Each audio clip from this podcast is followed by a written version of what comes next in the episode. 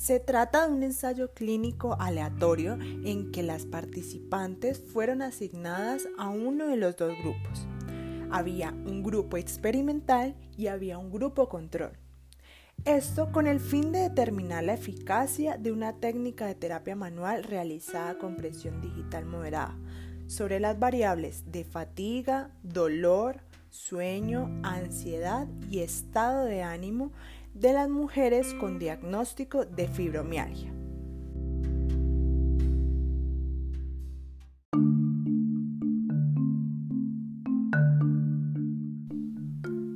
Para este ensayo aleatorizado y controlado, se reclutaron 24 mujeres adultas con diagnóstico de fibromialgia crónico.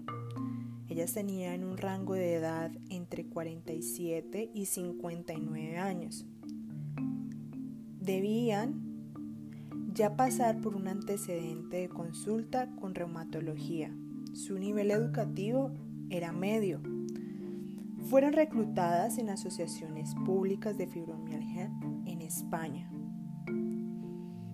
El grupo experimental tenía terapias manuales y el grupo placebo se les hacía terapias con sesiones de ultrasonido.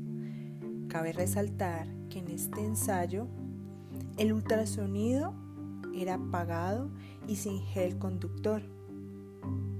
Era un efecto placebo.